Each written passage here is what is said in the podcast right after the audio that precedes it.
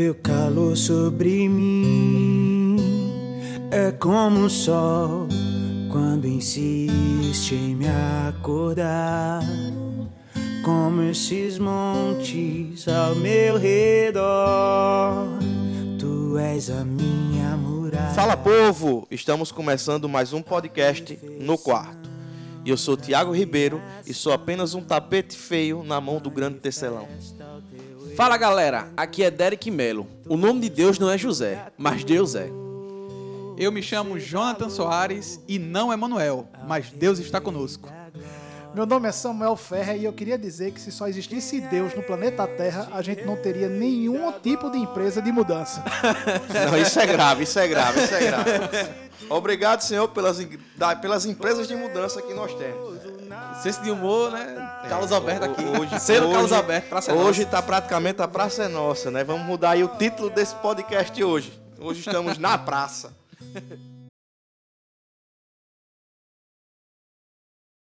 Mas bom, gente, eu- vamos começar o nosso podcast de hoje. Mas antes da gente entrar no nosso assunto, eu queria aqui fazer a parte do jabá. Né? Queremos agradecer aos nossos parceiros, a Livraria Logos, que tem sido uma parceira aí nesse, nessa nossa caminhada. Queria agradecer também a Doxa Box, que também tem acreditado no nosso projeto. Tem nos presenteado também com lindas caixas, né, que eles têm é, um box de assinatura.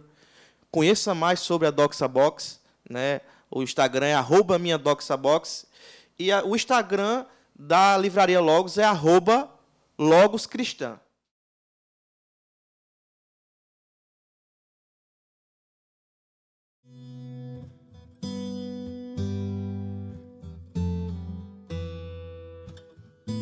Teu convite diz que há um lugar pra mim. O teu amor me fez inocente. E se do barro em tuas mãos sai algo bom, o que dizer da obra terminada? Esse prazer que tu tens em mim me dá prazer Então vamos lá, gente, para a parte que interessa. Podcast passado nós começamos a falar sobre os atributos incomunicáveis de Deus. O assunto é tão extenso que não coube em um podcast só. Então hoje nós vamos dar continuidade a esse podcast e pela primeira vez na história do podcast no quarto nós temos quatro pessoas na bancada. Isso não vai dar certo não, filho. Mas a Bíblia fala, né, que na multidão de conselhos há sabedoria. Então vamos lá, essa galera aqui é tudo A não top. ser que fosse o segundo concílio de Efésio, Efésio né? Que o pau comeu lá dentro, né, velho? Exato. Então, galera, hoje nós vamos começar a falar sobre a independência de Deus. Não tem nada a ver com o nosso 7 de setembro. Mas o que quer dizer, meus amigos de bancada, a independência de Deus? Bom, a independência de Deus, de forma muito sucinta, nos remete à ideia de autoexistência ou então de aceidade, né, que foi muito trabalhada nos primeiros séculos. Ahn, que Deus não depende da criação e que Ele, como independente, tem poder para fazer qualquer coisa sem precisar de consulta prévia nenhuma. É um atributo diretamente ligado com a eternidade de Deus, né? No Salmo 90, versículo 1 e 2, né, a gente vai ver o salmista, é o salmo, oração de uma oração de Moisés, que ele diz que o Senhor, né, Senhor, tu tens sido nosso refúgio de geração em geração.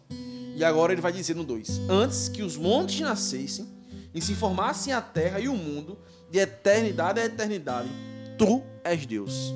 É, e muito legal desse salmo que ele também nos leva a fazer um link com a eternidade, né? Ao passo que Deus ele é independente e ele é eterno. Ah, interessante é, é- é não segregarmos o ser de Deus. Lembrando que a teologia sistemática faz isso para melhor compreendê-lo. Mas Deus é único. A gente vai também falar um pouco, desculpa, Derek, interromper, o que a gente tratou nos primeiros podcasts, né? Em relação aos argumentos que provam a existência de Deus, né? E um dos argumentos que nós falamos aqui, conversamos, foi que Deus ele é uma causa não causada. Certo. Ele sempre existiu, né? Deus, ele é independente da sua criação, né? E por ele ser independente da sua criação, ele é a causa da existência de todas as coisas, né? É, no ponto de vista da filosofia, né, os gregos eles acreditavam que o mundo surgiu a partir do caos através de uma força que, que chamava o demiurgo, né? que seria o Logos para eles, e esse Logos é que deu a casa aos deuses, deu a casa à matéria, que antes disso só existia o caos. Reinava o caos e Nix, que era a escuridão. E a partir do Logos é que se deu origem às coisas. E aí o apóstolo João, sabiamente, que vai escrever ali aquele primeiro capítulo do seu evangelho, tratando Jesus como Logos divino. Meu Deus, o homem tá humilhando a nossa inteligência Não, aqui. agora, agora ele botou o quê? Assisti uns vídeos no YouTube sobre mitologia grega essa semana. A- a- o, o YouTube tem formado aí muitos teólogos, Grandes né? teólogos, muitos né? filósofos. Derek né? Mello. Não, mas, Mas- Derek, Derek, Derek, Derek tá em outro patamar, né? Mas, Mas enfim, desculpa, John, te estar te interrompendo, que aí eu vou pegar um gancho daquilo que Derek tá- acabou de falar pra gente. E naquilo que a gente já vem falando sobre a existência de Deus, que ele é a causa não causada. E meus irmãos, todas as coisas começaram a existir a partir de um certo ponto na história. Deus ele existe, ponto. Ele é. Êxodo 3,14, né? Ele fala Exatamente, sou, sou, né? exatamente. É o texto a ideia do Deus Todo-Poderoso também, ela, ela bebe desse, desse versículo, né?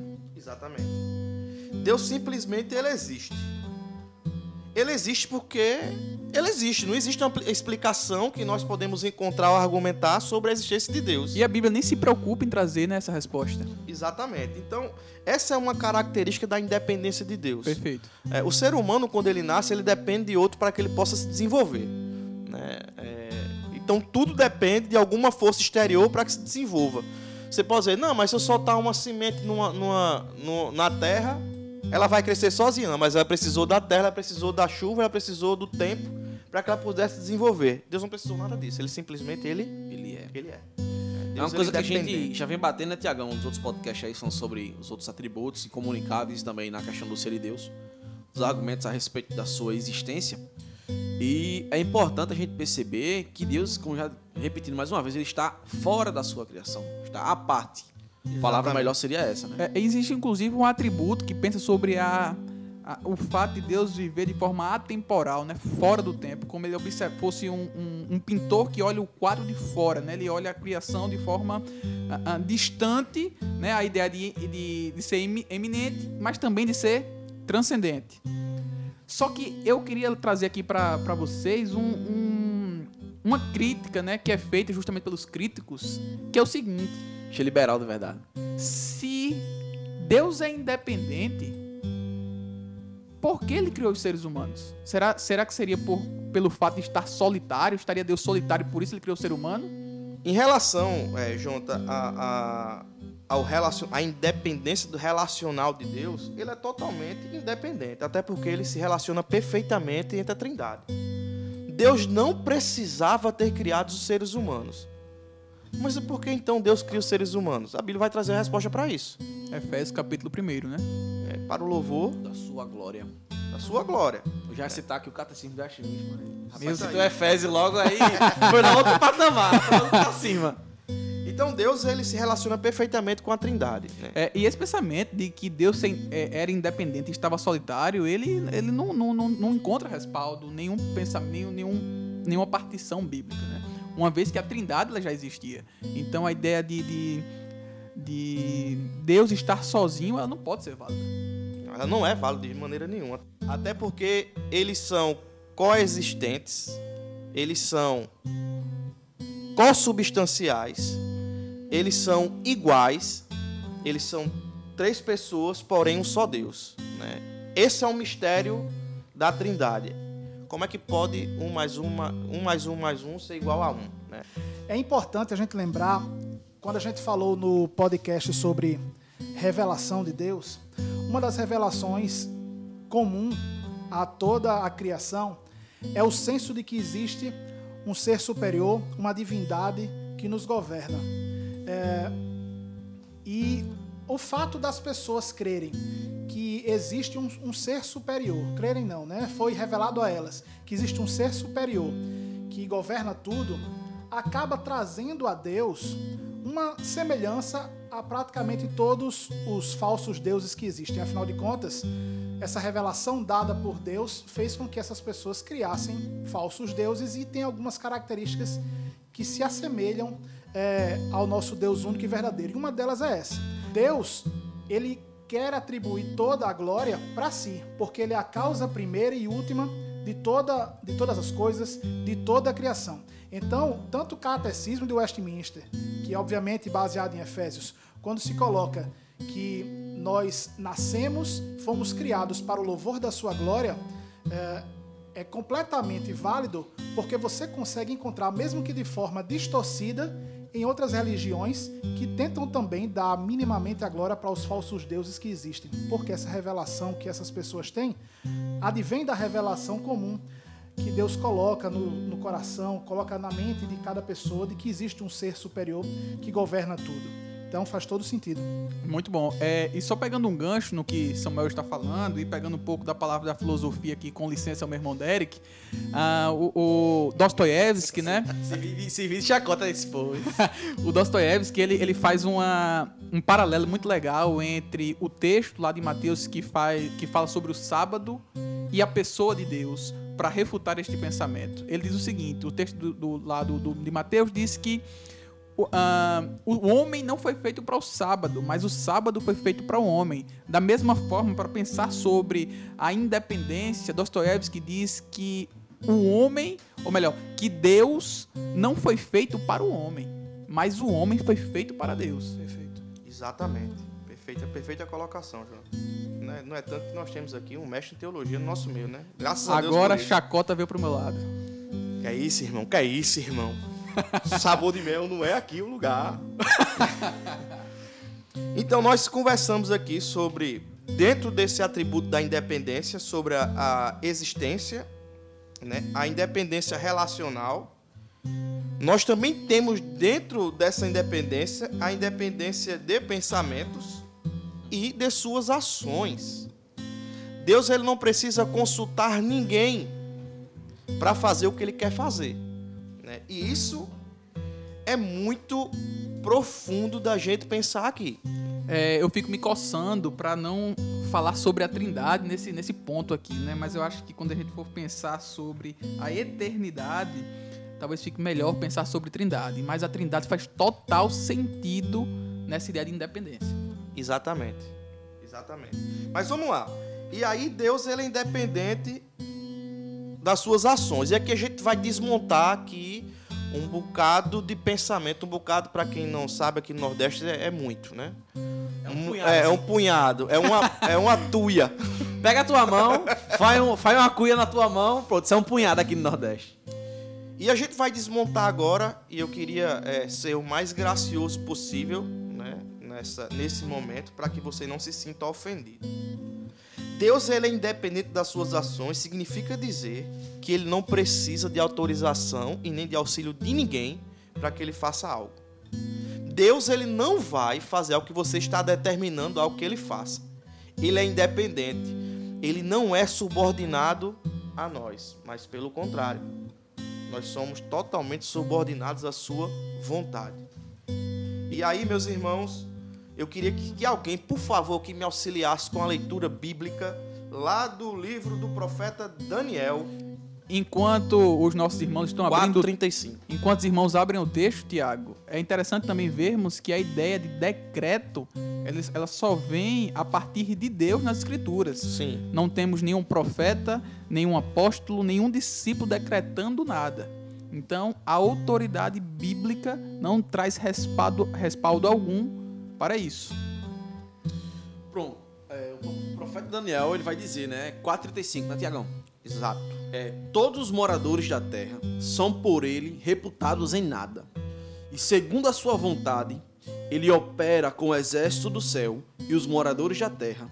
Não há quem lhe possa deter a mão, nem lhe dizer: Que fazes? Você, você, você entendeu agora em que lugar nós estamos, né? A nossa autoridade diante de Deus. Nós somos reduzidos a nada. Quem pôs conhecer a mente do Senhor, né? Quem foi seu conselheiro? Exato. É, é, é impossível pensar sobre independência sem pensarmos sobre eternidade.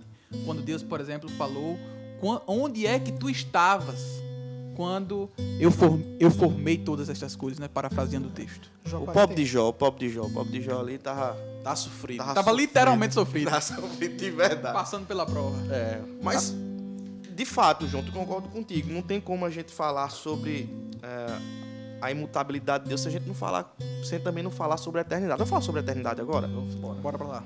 Vamos lá. E qual, qual é o conceito de eternidade? Quem poderia falar? O conceito filosófico. Derek! Ah, Coisa filosófica eu não sei não, vou ter que dar uma gugada aí logo.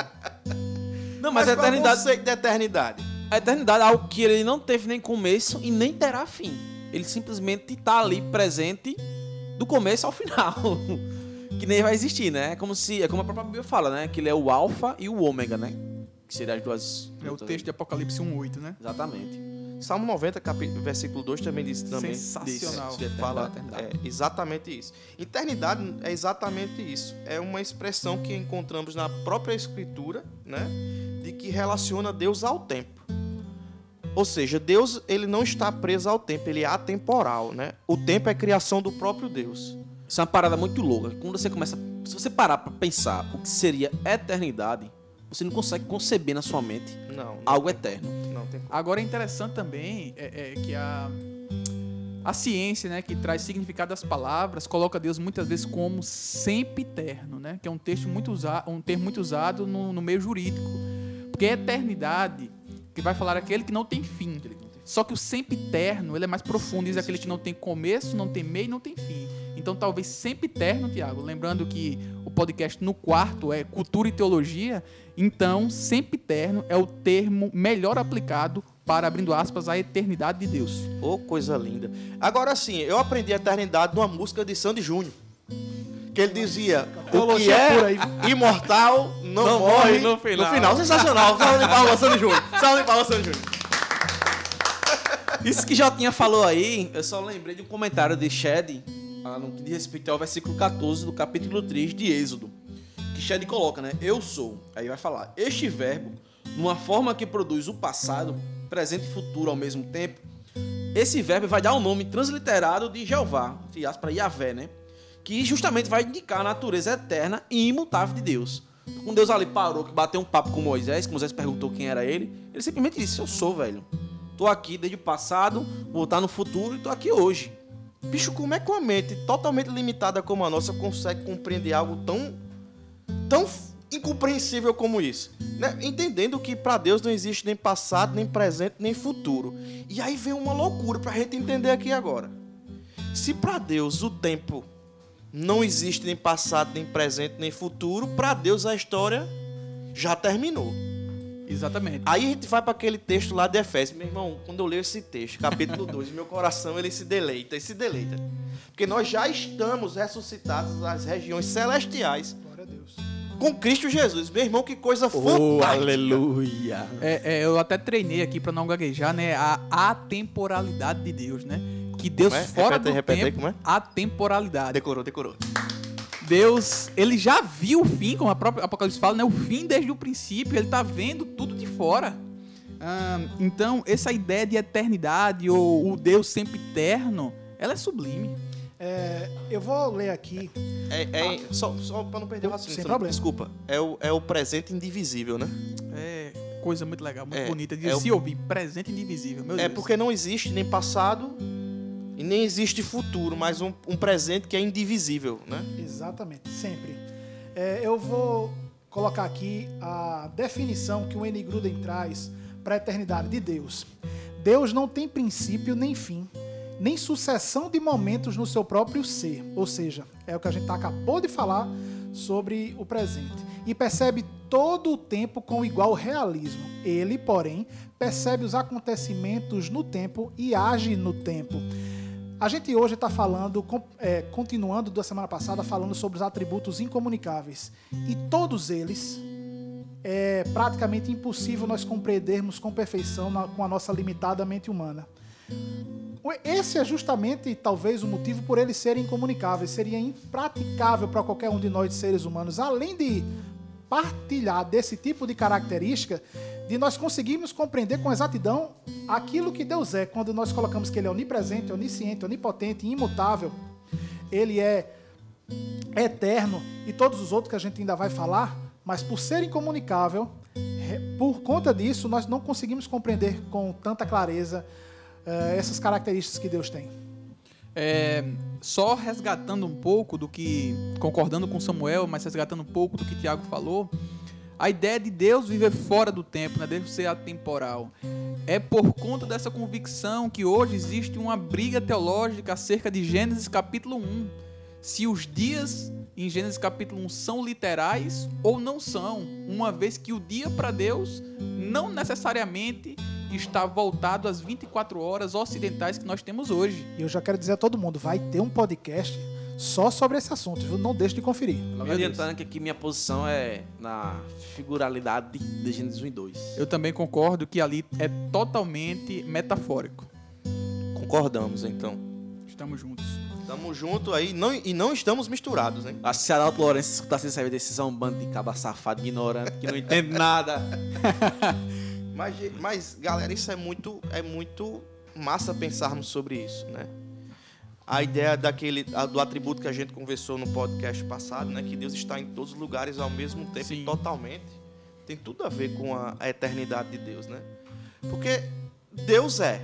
Não, não Zé de José, mas Deus é, né? Se ele é, ele existe eternamente? Ele existe, não existe, não conseguimos colocar Deus dentro de um espaço-tempo. Porque a nossa cabeça está condicionada a pensar dentro de um espaço-tempo, né? Passado, presente e futuro. Nós pensamos acerca dessas coisas, né? Nós somos saudosos enquanto ao nosso passado, esperançosos enquanto ao nosso futuro e muitas vezes chorosos com o nosso presente. Filosofei um pouco, mas é mais ou menos assim. Mas Deus não. Deus ele já, ele já sabe do final de, da- de toda a história antes mesmo que a história fosse criada. Né? Aí nós entendemos no Deus que ele é soberano e que ele é onipotente, onipresente, onisciente e ele é eterno. Né? Por ele não estar preso dentro do tempo. E um bom de pensar em tudo isso, meus amigos de bancada, né? que a gente, passa, a gente pensou agora de Deus no tempo, mas Deus também é eterno no espaço. Sim. E aí é que é massa, velho. Esse aspecto de infinidade de Deus está relacionado ao seu tamanho e à sua presença. Velho, isso é fantástico, velho. Fantástico. Se Deus. Qual o tamanho de Deus, na verdade? Na realidade, Deus Sempre eterno. Exatamente. Deus não tem tamanho, né? Quando crianças aprendemos que Deus é infinito, né? aprendemos sobre, sobre a infinitude. Então, digamos que, como as crianças, Deus é infinito, é aquele que é, está em todos os lugares, com, todo, com toda a sua glória e manifestando de todo o seu poder. A Bíblia diz né, que o espaço não pode conter. Contê-lo. Você tem, tem noção do, do, do tamanho disso? Né? A, gente- Agora, a, é- a- a- ciência tem demonstrado todos os dias que o universo está em constante É expansão, né? Em constante expansão. E essa, essa expansão do universo tem sido ainda uma, uma para o homem algo muito complexo. O homem não consegue definir o tamanho do universo. Agora imagine que existe um Deus que criou isso que o homem não consegue definir nem entender o seu tamanho.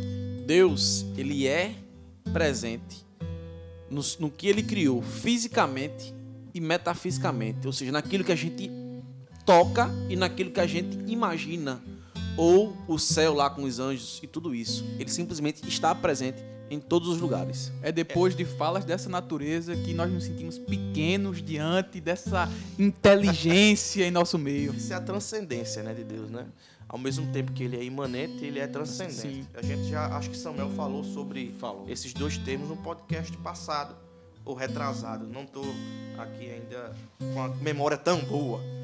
Mas, pois bem, falamos é, da infinidade ou infinitude de Deus no tempo, no espaço, né, que isso tem tudo a ver com a onipresença de Deus, né? Sim.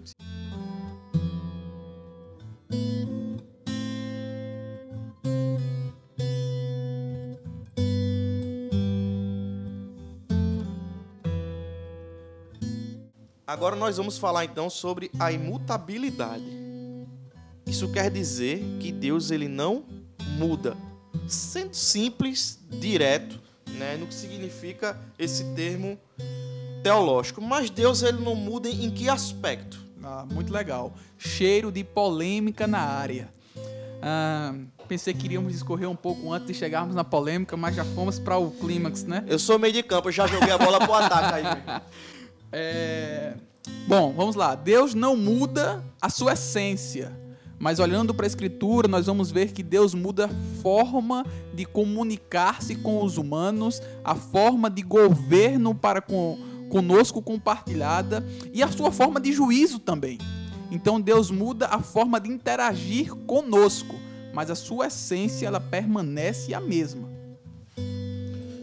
Deus fala na língua dos homens, né? Então, é como já falei antes, ele não fala, ele não falou com Abraão como vai falar com a gente hoje. Sim. Questão diferente. Se ele fosse falar com Abraão como fala com a gente hoje, simplesmente não entender nada. Ele não É. falou a língua dos anjos, não, ele falou a língua dos homens. Dos homens. Eu acho que ali possivelmente aramaico.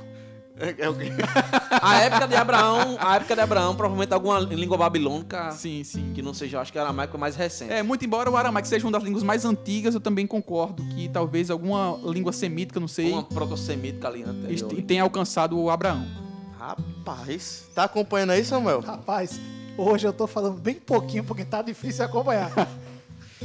Gente, a- a- nós não queremos embaralhar a sua cabeça.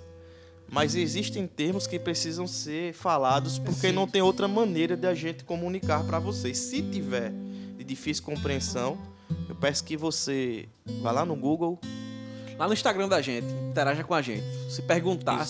certamente responderemos a vocês. teremos teólogos de plantão, hein? Se tiver dúvidas, não hesite em perguntar. Deixe- Arroba Jonta Soares. Ou então Derek Melo, Tiago Ribeiro ou Samuel Ferre estaremos à disposição para responder Estamos a à você. disposição. É, a nossa, a nossa, o nosso papel é desmistificar aquilo que outrora está sendo difícil ou era difícil de compreensão. Vamos tentar aí trazer de uma maneira mais simples. Bom, é, e é também legal fecharmos esse, esse, esse pensamento de forma muito coerente. Não é dizermos que Deus muda, porque a imutabilidade já defende, já afirma que Deus não muda. O que Deus faz é, de- é responder de forma diferente a diferentes questões. Então, o ser de Deus, a sua, a sua mente e o seu pensamento permanecem imutáveis. Tá, e Seus Deus, planos Deus- não se frustram, né? Exatamente. Mas Deus pode se arrepender? Não. Vá, Tiago, faça a pergunta, vá. É, exato. Aquela que aqui pergunta Gênesis- faltou um justifixo resposta, né? Fixa a resposta. Não, mas é para que a- os nossos ouvintes ele- eles tenham uma maior compreensão daquilo que a gente está conversando, né? Deus, de fato, João, eu concordo contigo. Acho que todos nós concordamos aqui na bancada de que Deus ele não muda em nenhum aspecto do seu ser. Sim. né? Ele muda a forma de agir por ser um Deus pessoal, que a gente falou sobre pessoalidade. Deus trata de maneira diferente com cada um de nós, mas dentro do seu propósito que não muda. Sim. Né? Então isso é fantástico. E a sua, a sua vo- vontade também, ela não muda. né? A vontade de Deus ela permanece assim como Deus permanece. O texto lá de Gênesis, né, é uma questão de uma linguagem antropomórfica, né? Uma maneira que Deus falou ali para que as pessoas entendessem Sim. o que se passou ali, né? É, e um pouco mais além, Derek, a crítica textual já aponta que esse texto, tra- na verdade não é a crítica textual, é a manuscritologia já aponta que o texto de Gênesis ele foi mal interpretado. Infelizmente, em língua portuguesa, a única Bíblia que retira o entristeceu-se, ou melhor, o arrependeu-se por entristeceu-se, é uma Bíblia católica, que é a Bíblia de Ave Maria. Ela traz ah, os melhores manuscritos hebraicos do Antigo Testamento, tá bom? Então, e inclusive a crítica textual, o Wilber Pickering, ele já aponta para essa, essa falha na tradução do texto de Gênesis. Exatamente, exatamente. Muito bem colocado. E a Bíblia Ave Maria, eu acho que deveria ser também um, um item de todo aquele que quer estudar as Escrituras, né? Como o João também falou, o Antigo Testamento, pela, pela ótica da Bíblia Ave Maria, é sensacional. Pelas here- heresias, né, atuais aí da Igreja Católica, a gente não pode jogar o passado da construção teológica que ele pujante que ele deu pra gente como protestante, Exato. né? Tem que entender que a, todo o pensamento da teologia foi até E, e é interessante também termos os livros apócrifos como é, interessantes para entendermos o contexto, não como inspiração ou palavra de Deus para nós, Exatamente. mas para entendermos o contexto. É, o pano de fundo histórico ele é sensacional. Tá todo A- ali a no saber, Macabeus. Macabeus, Macabeus, é É isso que eu ia falar. Judite. Exatamente. Principalmente no silêncio profético, que nós da, na Bíblia protestante não temos essa historicidade. Mas lembrando que no período de silêncio é porque não existiu é, uma revelação profética vinda da parte de Deus. Mas teve alguma coisa que não teve nesses 400 anos foi silêncio. Perfeito. Nós tivemos Alexandre o Grande, tivemos a reforma, a reforma, a revolta dos macabeus contra a helenização, A origem dos fariseus, né? a origem dos fariseus, Presença dos essênios. Então teve muita coisa que um pouco dessa história está escrita em primeira e segunda Macabeus. Muito então, para você que nunca leu a Bíblia protestante, vá ler a Bíblia. Tome vergonha e vá ler a Bíblia. Agora, para você que já leu, já consegue entendê-la bem e quer começar a estudar para poder ter é, embasamento para compreender como se iniciou, em que contexto histórico e político se iniciou o Novo Testamento, é extremamente importante. Porque você sair é, de, uma, de um fim de um exílio, onde é, Israel não tinha mais rei, que voltaram, para simplesmente entrar dentro de um contexto onde partidos políticos como o farisaísmo começou a ser tão punjante e de ter tanta importância sem compreender o que aconteceu dentro, dentro desses 400 anos, é extremamente importante. Por exemplo, muita gente não sabe que existia uma linhagem, os Rasmoneus, né, que, que foram reis em Israel e pouca gente sabe, pouco se conversa sobre isso. Existia um reinado dentro de um período de nem não chegou a nem um século, mas se você não sabe disso, muitos, muitas das coisas que aconteceram nesse período você não entende, não sabe por que João agia daquele jeito, João Batista, não sabe como Jesus entra no, na- no templo, não sabe que templo é aquele que Jesus frequentava. Então, por favor, busquem esse conhecimento. Como é que Herodes ali caiu como rei, né?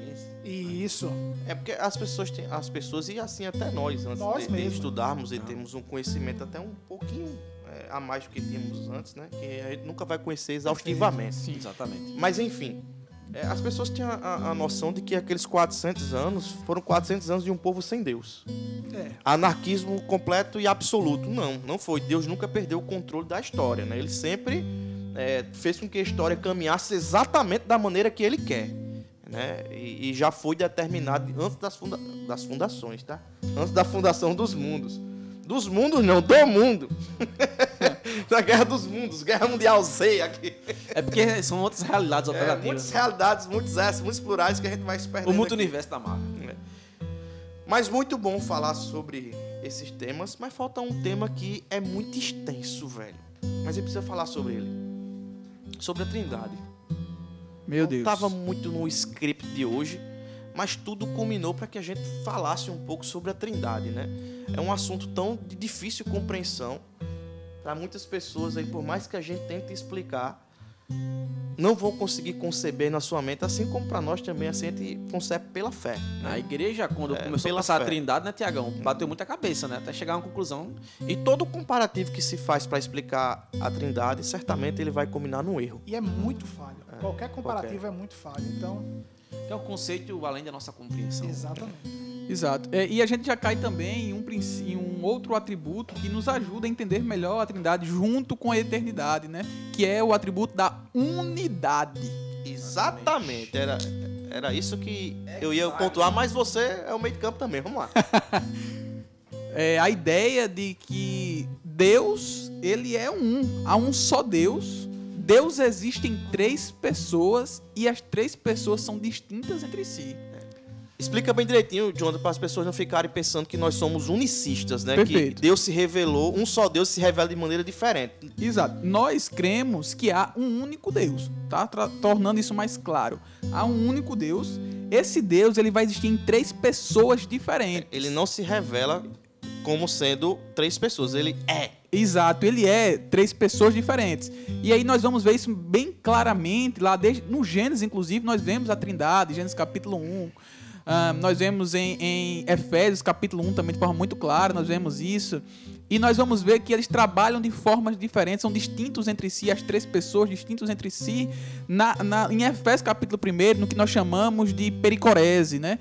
É, conhecido na teologia como dança da trindade, como os três de forma dançante e harmônica fazem o seu papel, desenvolvem o seu papel. E a economia da Trindade também. né? A Economia forma- da trindade, é. que a forma que eles atuam, cada um na sua função, e não um sendo maior do que o outro, mas cada um tem exatamente a sua função dentro de um plano redentivo e dentro do plano criacional também.